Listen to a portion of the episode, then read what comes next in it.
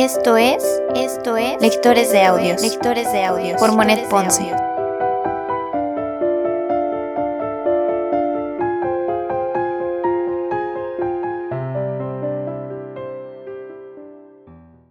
Primera temporada. Primera temporada. Cartas a Teo, Cartas de Vincent Van Gogh.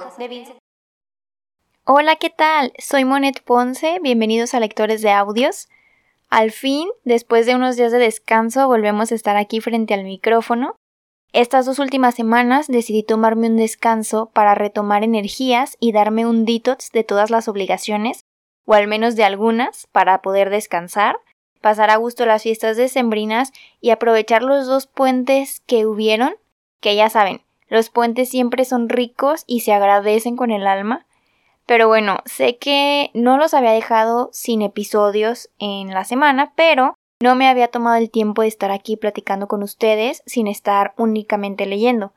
Quise comenzar este episodio con una plática pequeña, primero para agradecerles por todo su apoyo, cada vez que escuchan los episodios, cada like en Instagram y en Facebook, que por cierto ya tenemos página de Facebook, por si no la siguen, pueden hacerlo por ese medio, la encuentran como lectores de audios. Bueno, también cada vez que recomiendan el podcast, que lo comparten y sobre todo cada vez que me mandan un mensaje diciéndome qué tal les está pareciendo y por todo eso de verdad muchas muchas gracias. Es increíble lo rápido que pasa el tiempo. Ya estamos en el 2021, un año nuevo, un comienzo nuevo, que haciendo un paréntesis quiero mencionar que he visto a muchas personas sumamente emocionadas y motivadas por el comienzo de este nuevo año. A lo mejor la racha que tuvimos en el 2020 influyó de alguna manera en que la mayoría anheláramos que el 2021 ya llegara y alejarnos lo más pronto posible del año que tantas cosas causó. Les digo, he visto muchas publicaciones de personas muy motivadas, con muchos propósitos a cumplir, con muchas metas por alcanzar y también he visto que la mayoría han dicho que este va a ser su año, que la van a romper y que va a ser el mejor año de sus vidas. Y no saben de verdad el gusto que me da ver tanto entusiasmo, tanta felicidad. Así que si tú eres una de esas personas como las que acabo de mencionar, deseo que cumplas todos tus propósitos, que cuando termine el año digas, no hombre, le hubiera agregado unos 20 propósitos más a la lista y ni así me hubiera bastado. Deseo que este sea tu año si es que tienes ese pensamiento y que la rompas en todo lo que te propongas.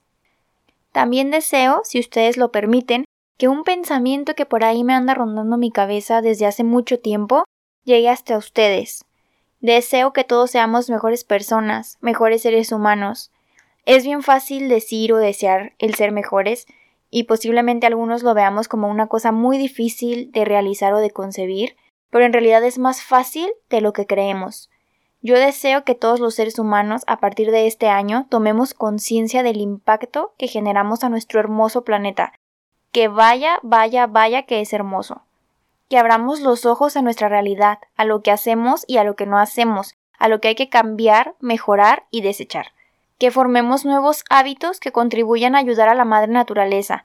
De verdad no nos cuesta nada regar árboles que veamos muy secos a nuestro paso, alimentar a los animalitos de la calle o si tenemos la posibilidad ayudar a que ellos encuentren un, hogar o en todo caso adoptarlos para que ya no estén en las calles y no sufran por ahí esa vida tan fea y llena de peligros a los que se exponen los animalitos. De verdad que no nos cuesta nada acariciarlos y sobre todo respetarlos.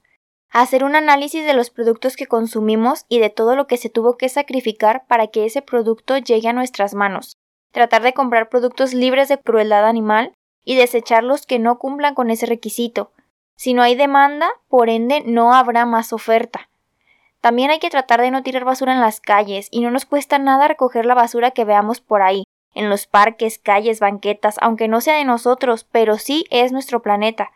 Desconectar los aparatos y electrodomésticos que no estemos usando. Reduciremos un montón en gasto de energía, no dañamos tanto al ambiente y además ahorras ayudar al prójimo, pero de verdad al que lo necesita. Si ves una persona en situación de calle y si tienes la posibilidad, dale una moneda o cómprale comida. No sabemos lo difícil que es para ellos vivir de esa manera. No hay que creernos más que los demás y no hay que hacer como que no vemos. Y sobre todo, el respeto. Respetar, respetar, respetar. Parece tan fácil de entender esta palabra y a la vez es tan difícil de ponerla en marcha.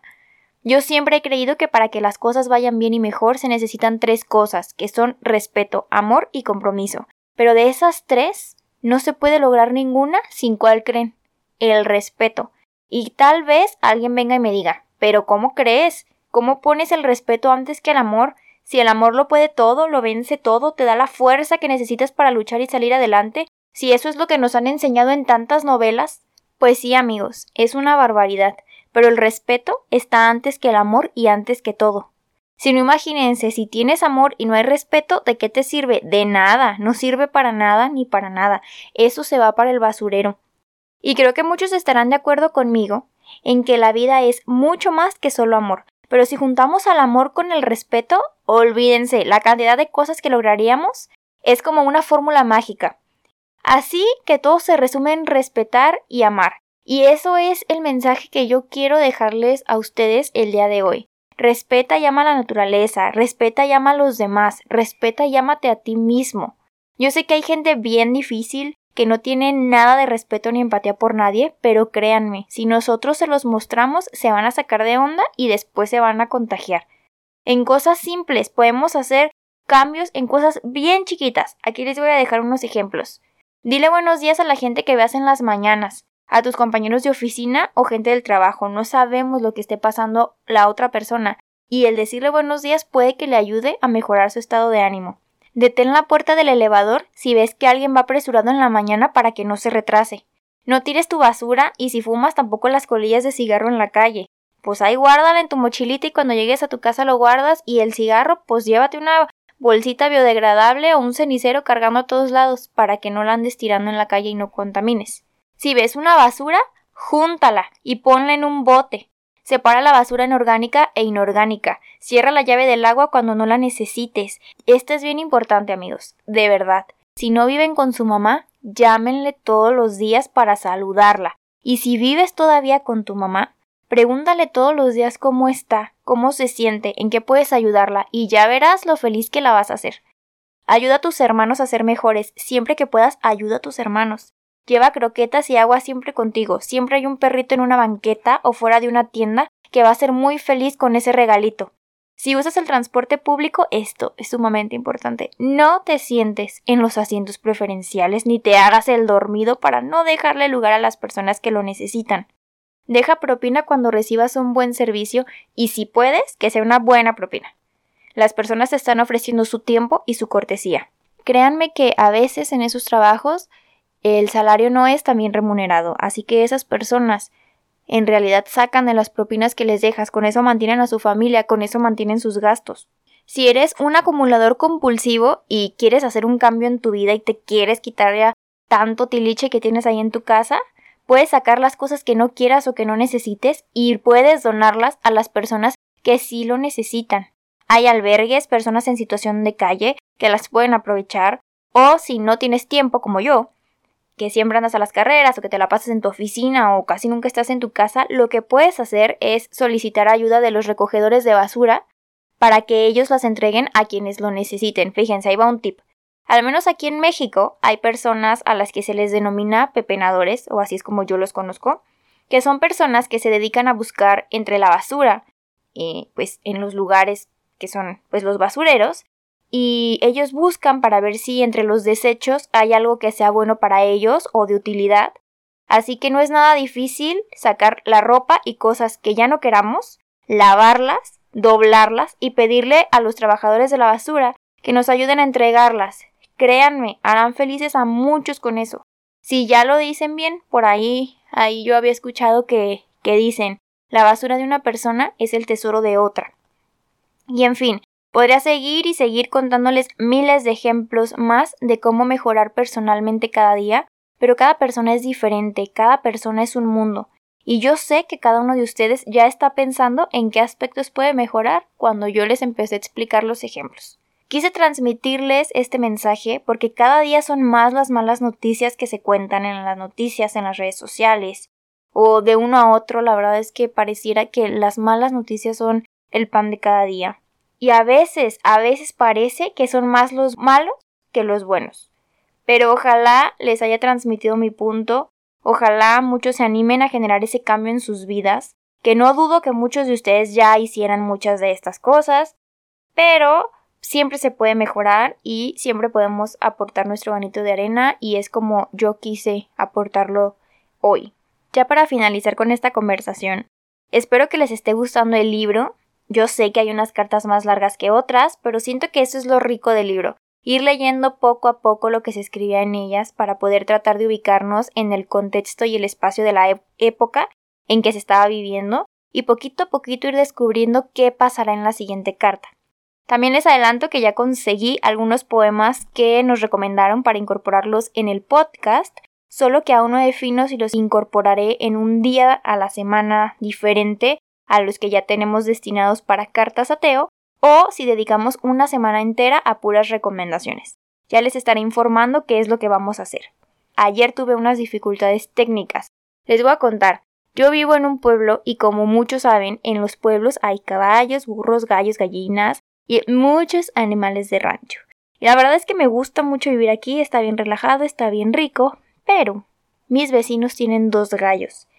Y en específico uno de esos gallitos, ay Dios mío, canta, canta, canta y canta y es más escandaloso que el otro. Así que ayer cuando estaba intentando grabar este episodio, a pesar de que ya era de noche, porque siempre grabo de noche justo para que no haya mucho, mucho ruido, el gallo se la pasó cante y cante a cada momento. O sea, era como que yo decía una palabra y él cantaba. Me esperaba un ratito, volvía a decir otra y cantaba. Así que por más edición que le quise meter al audio, se escuchaba, se escuchaba y no me sentía muy cómoda con ese audio. Entonces dije, no, pues ni modo, no lo voy a subir. Y pues aquí estoy grabándolo de nuevo. Así que bueno, ya, ahora sí es el final. Los dejo con las dos siguientes cartas que escribió Vincent Van Gogh a su hermano Teo. Recuerden que pueden seguirnos en Instagram y Facebook. Subo unos posts bien padres, la verdad, me quedan súper hermosos. Muchas gracias por escucharme. Les mando un abrazo muy fuerte y la mejor de las vibras. ¡Chao! Ámsterdam. Periodo de 9 de mayo de 1877 a julio de 1878. Carta número 9. Ámsterdam, 27 de julio de 1877. Méndez me ha aventurado la buena noticia que dentro de tres meses estaremos tan adelantados como se había propuesto si todo iba bien no impide que sus lecciones de griego en el corazón de Ámsterdam, en el corazón del barrio judío, en una tarde muy cálida y aplastante, con la preocupación de muchos exámenes difíciles en perspectiva ante unos profesores astutos y muy sabios, lo pongan a uno más incómodo que los campos de trigo de Brabante, que deben estar terriblemente bellos en un día como este.